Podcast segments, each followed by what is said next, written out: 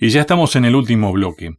Dejaste picando allí un, un centro. Errores de interpretación. Errores de interpretación. Sí, que los hay y mucho. Generalmente es cuando yo creo que sé más que la Biblia.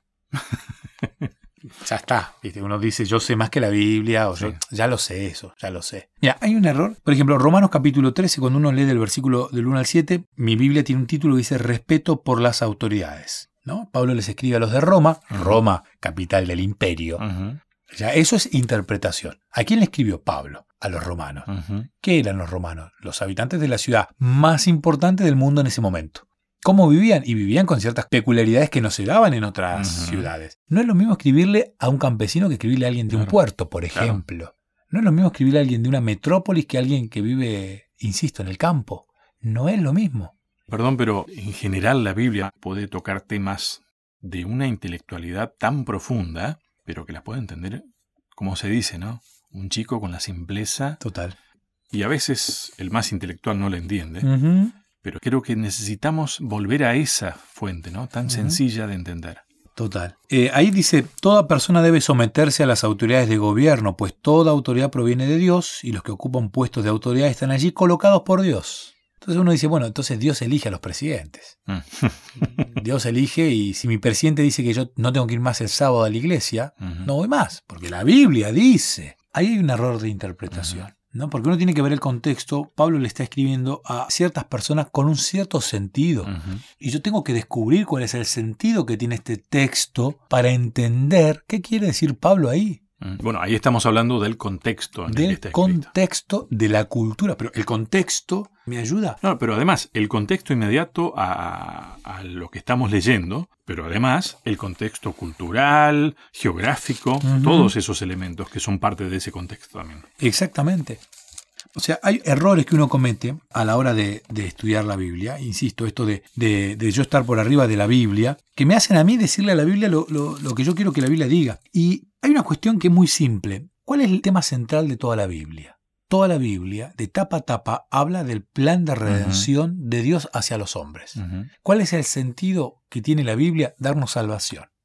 Con esos ojos debemos mirar siempre el estudio. Esto está escrito con un fin, que yo sea salvo. Entonces, con ese fin, yo tengo que buscarle el sentido a la Biblia. Entonces, ahí le empiezo a encontrar sentido. ¿Para qué me sirve esto en mi salvación? Y eso le da un sentido real a lo que uno puede entender. Pero mira, Mateo capítulo 18, hay un versículo archi recontra conocido, que es el versículo 20, 18-20. Pues donde se reúnen dos o tres en mi nombre, yo estoy allí entre ellos. Y este versículo se usa cada vez que uno va a cualquier reunión. Esto es un error de interpretación. Ujú. La Biblia no está hablando de reuniones aquí. Dios no está donde hay dos o tres reunidos. Donde hay uno solo, está Dios. No hace falta que estén dos o tres. Entonces, cuando uno dice, ¿y qué quiere decir el texto bíblico? Bueno, lee lo que dice antes de ese versículo. Y uno empieza a leer y y mi Biblia dice cómo corregir a otro creyente.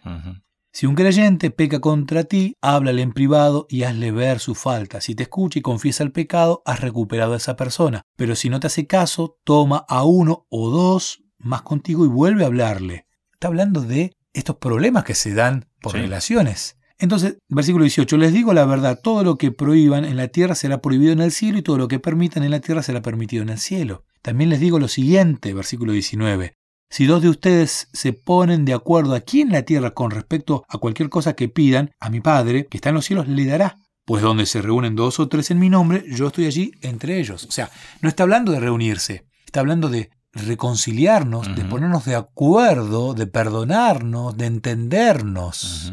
De eso está hablando la Biblia cuando dice, cuando dos o tres estén reunidos, allí estoy. Y está hablando específicamente de recuperar a una persona que tal vez tenga algún error de interpretación o algún error de conducta. Está hablando de amor, Ahí vale el término y el pensamiento es hebreo de de Teshuvah. volver. De volver a retomar el camino. Entonces, hay errores que cometemos. Una es esta, usar versículos que no tienen que ver con, con la esencia misma del texto bíblico. Porque dicen lo que nos conviene. Exactamente. Muchas veces los usamos así. Porque yo voy con el deseo de que la Biblia diga lo que yo quiero que diga. Y se puede, ¿eh? Claro. En la guía de estudio que estamos usando, uso el caso de la mujer que se pelea con el marido. Entonces usa el texto bíblico de Génesis. Sí. Pondré enemistad entre la mujer y, ¿no? y, y- y- y entre su simiente. Y ella lo tomó como personal. No tiene nada que ver esto con, lo que dice la Biblia. Bueno, con ese pensamiento, la serpiente hizo lo mismo.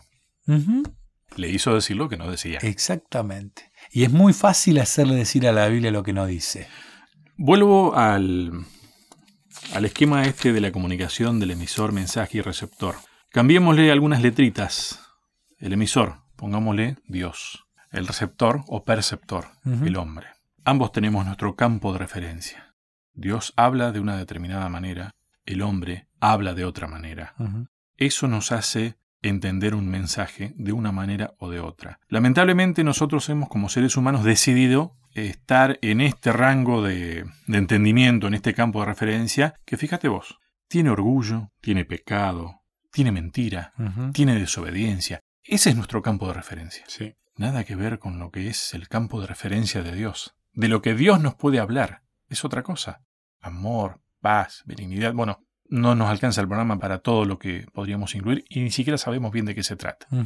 Básicamente, entiendo que el trabajo de Dios es tratar de que, de alguna manera, podamos hablar el mismo idioma. Estoy tratando de sintetizarlo. Sí. ¿no? Acercarnos, que nuestros campos de referencia sean lo más parecidos posibles. Hasta que, después, tengamos el mismo campo de referencia. Como fue en el principio. Totalmente.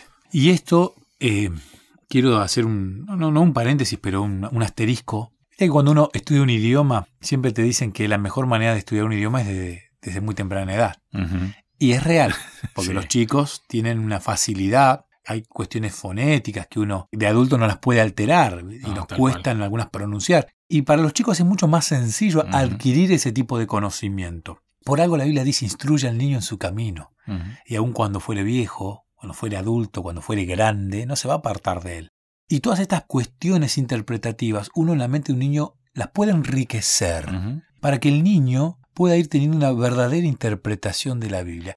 Y hemos sido, porque el contexto, nuestros padres, nuestros abuelos que vivieron en otra época, época mucho más rígida en cuanto a las leyes. Recordemos que antes hasta se castigaba de manera física en los colegios, y existía otro tipo de, de- de educación y era más difícil. Se lo veía un Dios como un Dios castigador porque era el contexto en el que vivieron nuestros abuelos. Pero tenemos nosotros la chance hoy de enriquecer a nuestros hijos, a nuestros nietos, aquellos que tienen nietos, para que ellos puedan acercarse de una manera mucho más sana, más pura y más sincera al estudio de la Biblia. Esto es posible como despertando ciertas curiosidades sinceras y reales, ayudándolo a que con honestidad y con Humildad. humildad se pueden acercar al texto bíblico.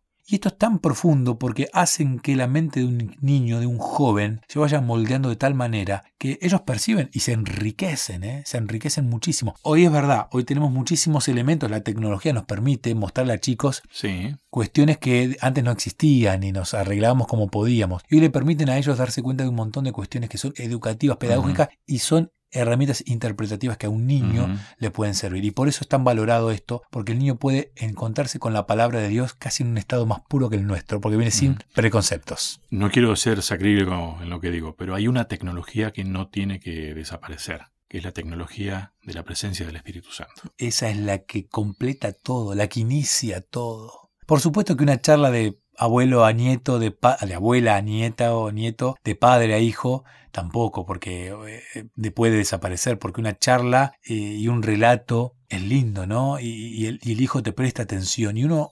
Usar esos recursos son sumamente valiosos. El otro día un amigo que está en África me compartía el relato auditivo de una señora que contaba la, la historia de, de- de Esther. Y lo contaba de una manera muy linda. Mm. Y yo les daba a mis hijos a escuchar y yo los veía como ellos se ponían mirando el techo y escuchando el audio y sus mentes volaban. Claro, uno tiene seis años, es varón, y Julieta que tiene ocho años y es nena. Y claro, ellos percibían diferentes cuestiones, pero los dos volaban, dejaban volar su imaginación después llegamos a conclusiones. Eso es interpretar la Biblia. Y eso es tan lindo porque uno siente cómo el Espíritu Santo, no importa la edad, no importa tu nivel de estudio, tu condición económica puede ayudarte a que te puedas acercar a la palabra de Dios para entender ese mensaje que habla de amor y de redención.